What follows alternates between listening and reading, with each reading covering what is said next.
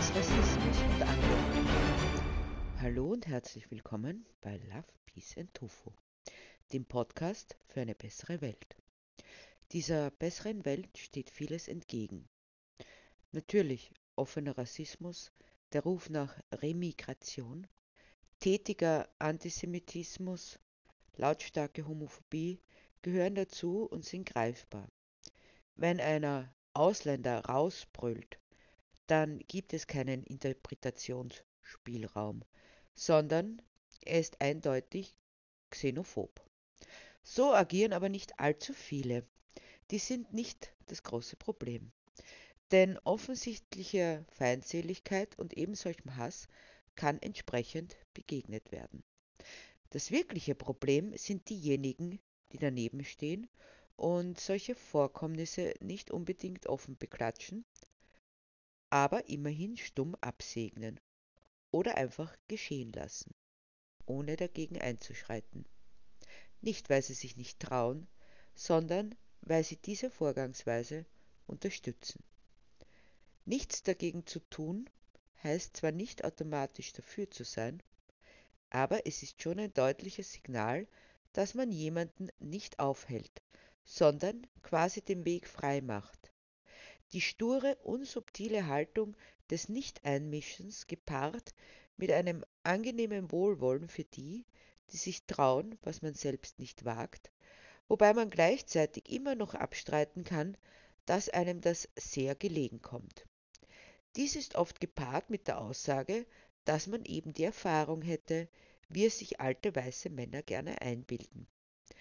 Ohne nun alle diese Herren über einen Kamm scheren zu wollen, so kommt es doch signifikant häufig vor, dass, wenn man sie nach dem Grund eines Urteils fragt, das sie so leicht hintreffen, vornehmlich über Ausländer, Juden, Homosexuelle, gern auch über Alleinerziehende oder Frauen im Allgemeinen etc., dann verweisen sie sehr gerne auf ihre Erfahrung.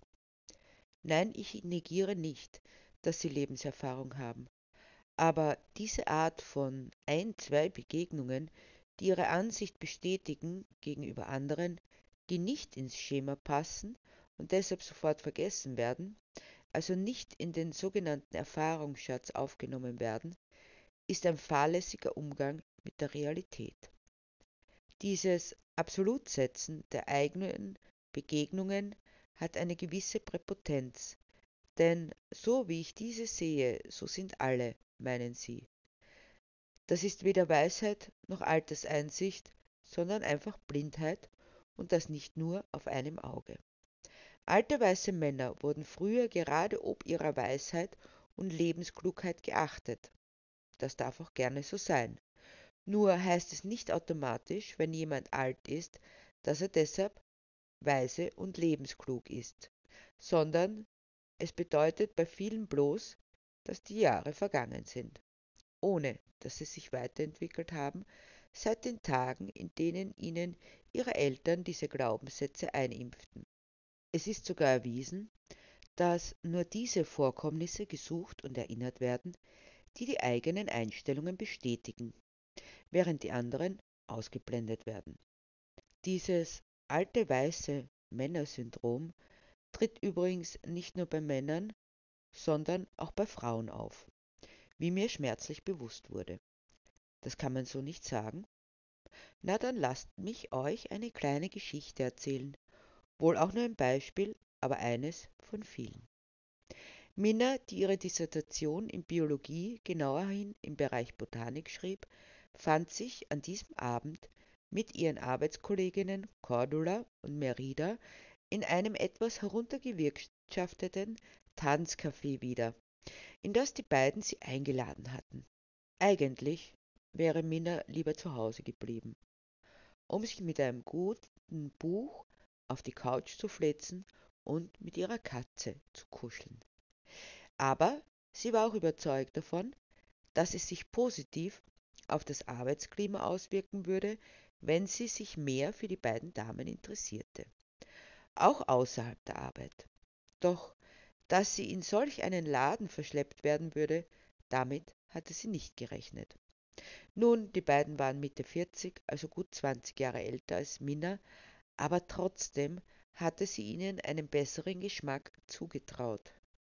Jetzt kommt er gleich, flüsterte Cordula verschwörerisch und kicherte wie ein Teenager. Oh ja, ich freue mich so, bestätigte Merida. Du musst wissen, der Laden ist wirklich nicht der beste. Aber wenn er spielt, dann müssen wir auch her. Wer ist er? fragte Minna verwirrt. Ach ja, ich hab vergessen, dass du noch so jung bist. Er, das ist Charlie, the man with the guitar, wie er sich nennt. Es ist so cool. Er ist so cool und so männlich, erklärte Cordula und komplettierte ihre Aussage mit einem Blick, der voller Sehnsucht war. In diesem Moment erschien er, der Herr mit der Gitarre, auf der eher improvisierten Bühne und stimmte das erste Lied an. Es war ein allgemein bekannter Schlager. Gut, es kann noch besser werden, dachte Minna hoffnungsvoll. Aber es wurde nicht besser. Man muss dazu sagen, es wurde auch nicht schlechter. Doch es war erstaunlich, wie diese beiden gesetzten Damen, Wissenschaftlerinnen, gebildet und reflektiert, diesen dilettantischen Schlagersänger mit seinem halboffenen Hemd, das einen freien Blick auf das graue Brusthaar erlaubte, derart anhimmelten. Minna schätzte ihn auf Mitte bis Ende 60. Eine ganze Stunde waren Cordula und Merida entzückt und hingen an seinen Lippen. Minna war gelangweilt und sah sich um. Das Lokal war erstaunlich gut besucht. Wahrscheinlich, weil es nicht mehr so viele Lokale für Menschen über 40 gab. Denn die gingen meistens nicht so oft aus. Sie hatten zumeist Familie und verbrachten ihre Abende zu Hause. Als es endlich überstanden war, stellte Charlie seine Gitarre weg und steuerte direkt ihren Tisch an. Mit einem Lächeln, das wohl bezaubernd sein sollte, aber wie einstudiert, ja eingefroren wirkte, begrüßte er Cordula und Merida, die ihn mit Komplimenten überhäuften. Schmachtend saßen sie ihm gegenüber, während sich besagter Charlie auf die Bank neben Minna quetschte. Ich darf doch, sagte er mit seinem Zahnpasta-Werbungslächeln. Ich bin Charlie, der Man with the Guitar, stellte er sich vor. Ich weiß, gab Minna knapp zurück, die noch weiter in die Ecke rückte, was ihn veranlasste, die Beine breit zu machen, so dass das Mädchen nicht mehr wusste, wo sie ihre eigenen hinstellen sollte, ohne seines zu berühren. Die ganze Gestalt schien auf unangenehmste Weise Testosteron auszustrahlen. Eigentlich erstaunlich in dem Alter, dachte die Biologin in ihr. Und wie heißt du? fragte er, nachdem er den Arm auf die Lehne und damit hinter sie gelegt hatte. Minna, antwortete sie knapp. Hast du das mitgekriegt, Charlie? Nächste Woche soll ein Gospelsänger hier auftreten. Meinst du es gut? Kennst du ihn? fragte Cordula, die Minnas missliche Lage nicht erkannte oder auch nicht erkennen wollte oder sie nicht für misslich hielt, weil sie wohl alles darum gegeben hätte, wäre ihr er so nahe gekommen. Aber ab einem gewissen Alter macht man eben Abstriche. Ein Mann ist besser als gar keiner, auch wenn die Gerüchte gingen, dass er zwar sehr offen für Seitensprünge war, aber seine Frau niemals verlassen würde. Ja, ich habe es erfahren, meinte Charlie säuerlich, ohne das Lächeln zu verlieren, vor allem weil er eigentlich über keinen anderen Musiker sprechen wollte. Er ist ein Neger, und man weiß ja, wie die Neger sind. Ach ja, wie sind die denn? hakte Minna nach, der solche despektierlichen Verallgemeinerungen gar nicht gefielen. Gut, manche sind gute Musiker, wenn auch nicht so gut wie ich, by the way, aber sie sind völlig unzuverlässig. Ich habe einmal mit einem zusammengearbeitet, es war auch recht erfolgreich natürlich, weil ich dahinter stand, aber während ich sparte, schmiss er sein ganzes Geld hinaus. Die kiffen auch alle. Nein, nie wieder, meinte Charlie ungeniert. Du schließt also von einer Erfahrung auf alle? fragte Minna. Ja, es ist wie mit den Frauen. Kennt man eine, kennt man alle, meinte er, während er noch näher rückte und den Arm auf ihre Schulter gleiten ließ. Ach ja, und wie sind alle Frauen? meinte Minna spitz, während sie sich nach vorne lehnte, um seinem Arm zu entkommen. Sie wollen mich, alle, erklärte er, ohne Spur von Verlegenheit, ob solch einer Provokation. Minna gefiel ihm, die schlanke Figur in dem kurzen Kleid und die festen kleinen Brüste, die genau in seine Hand passen würden. Ideal. Ich nicht, erwiderte Minna. Deshalb würde ich dich bitten, wegzurücken. Ich krieg keine Luft. Das ist meine Ausstrahlung. Du bist einfach so hin und weg von meiner Männlichkeit, meinte er. Nein, ich sagte nein. Du interessierst mich weder als Mensch noch als Mann, sagte Minna in aller Deutlichkeit, da sie merkte, dass nettes Aufmerksammachen, wie es die meisten Frauen wohl tun würden, weil sie so gut erzogen sind, keine Wirkung hatte. Ach, das sagen viele als erst, erklärte Charlie ungerührt. Das muss auch so sein, denn sonst würde es keinen Spaß machen. Der Mann ist in seinem Innersten immer noch der Jäger aus der Steinzeit. Er jagt wild, er jagt Frauen. So ist das in seiner Natur grundgelegt. Wild oder Frau ist egal. Es ist nur interessant, wenn es flieht, und dann setzt er hinterher, bis er sie hat. Und jeder echte Mann verteilt seinen Samen in so vielen Stellen wie möglich. Auch das ist so vorgegeben. Da kann er gar nichts dagegen machen. Und eigentlich willst du ja Ja sagen. Es dauert eben noch ein bisschen. Was für ein Mann, entfuhr es Cordula unwillkürlich, die das Gespräch genau verfolgt hatte. Mich müsste er nicht jagen, zumindest nicht allzu sehr. Das dachte Merida, wagte aber nicht, es auszusprechen diese überhebliche Tusse, die meinte, ihm so etwas sagen zu dürfen, die würde es noch zu spüren bekommen. Nur weil sie jung und hübsch und eine gute Figur hat, meinte sie, sie kann auf uns heruntersehen. Äh, was haltet ihr davon, wenn wir woanders hingehen? fragte Minna zögerlich, um ein wenig abzulenken, ohne so recht daran zu glauben, dass die zwei einwilligen würden, solange der Typ hier da war. Das nenne ich doch mal eine gute Idee. Wo wollen wir denn hingehen, Süße? mischte sich Charlie ins Gespräch, um die Gelegenheit zu nutzen, wieder näher zu rücken. Oh, Alzheimer lässt grüßen, flötete Minna. Hast du schon vergessen, wie ich heiße? Doch er kam nicht dazu zu antworten, denn vom Nebentisch wurde eine Stimme hörbar, die getragen durch den Raum schwappte. Sicher ein Jude, meinte Charlie abschätzig. Wie kommst du darauf? zeigte sich Minna überrascht. Diese Aufdringlichkeit und die Nase, Juden sind so, erklärte er. Und, das weißt du woher? Ach nein, lass mich raten. Von dem einen, den du kennst? Erwiderte sie spitz. Ich kenne viele Juden. Sie sind alle gleich, meinte er achselzuckend. Viele, wahrscheinlich vier oder fünf oder so, ergänzte Minna, als sich ein großer, breitschultriger Mann unaufgefordert zu ihnen setzte. Hallo, meine Damen, sagte er. Mein Name ist Chris. Darf ich euch Gesellschaft leisten? Sehr gerne, antwortete Minna für alle drei, denn dass dieser Bursche Gefallen fand, das ließ sich nicht übersehen. He, Süßer, was ist mit dir? Dir ist es doch auch recht, wenn wir ein wenig zusammenrücken? fragte Chris, während er Charlie den Arm um die Schulter legte. Von einem Moment zum anderen schien dieser sichtlich zu verfallen. Du verdammte Tunte, lass die Finger von mir, entrang er sich. Aber, aber, warum so schüchtern? Wollen wir uns vielleicht in eine ruhige Ecke zurückziehen? Du weißt schon. Was er wissen sollte, ließ Chris offen. Doch Charlie war völlig verstört. Nein, ich habe Nein gesagt, quiekte er beinahe.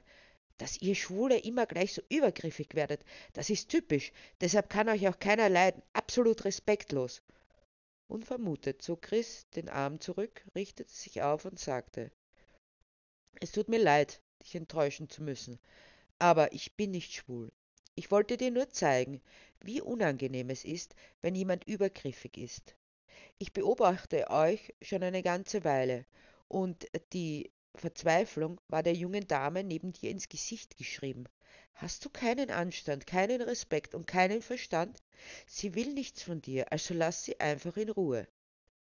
Aber dann hätte sie doch einfach Nein sagen sollen. Frauen sind immer so vage. Wie soll man das verstehen? Versuchte Charlie sich rauszuwinden. Sie hat mehrmals deutlich Nein gesagt, erwiderte Chris ruhig. Du musst doch wissen, was das heißt, wenn Frauen Nein sagen.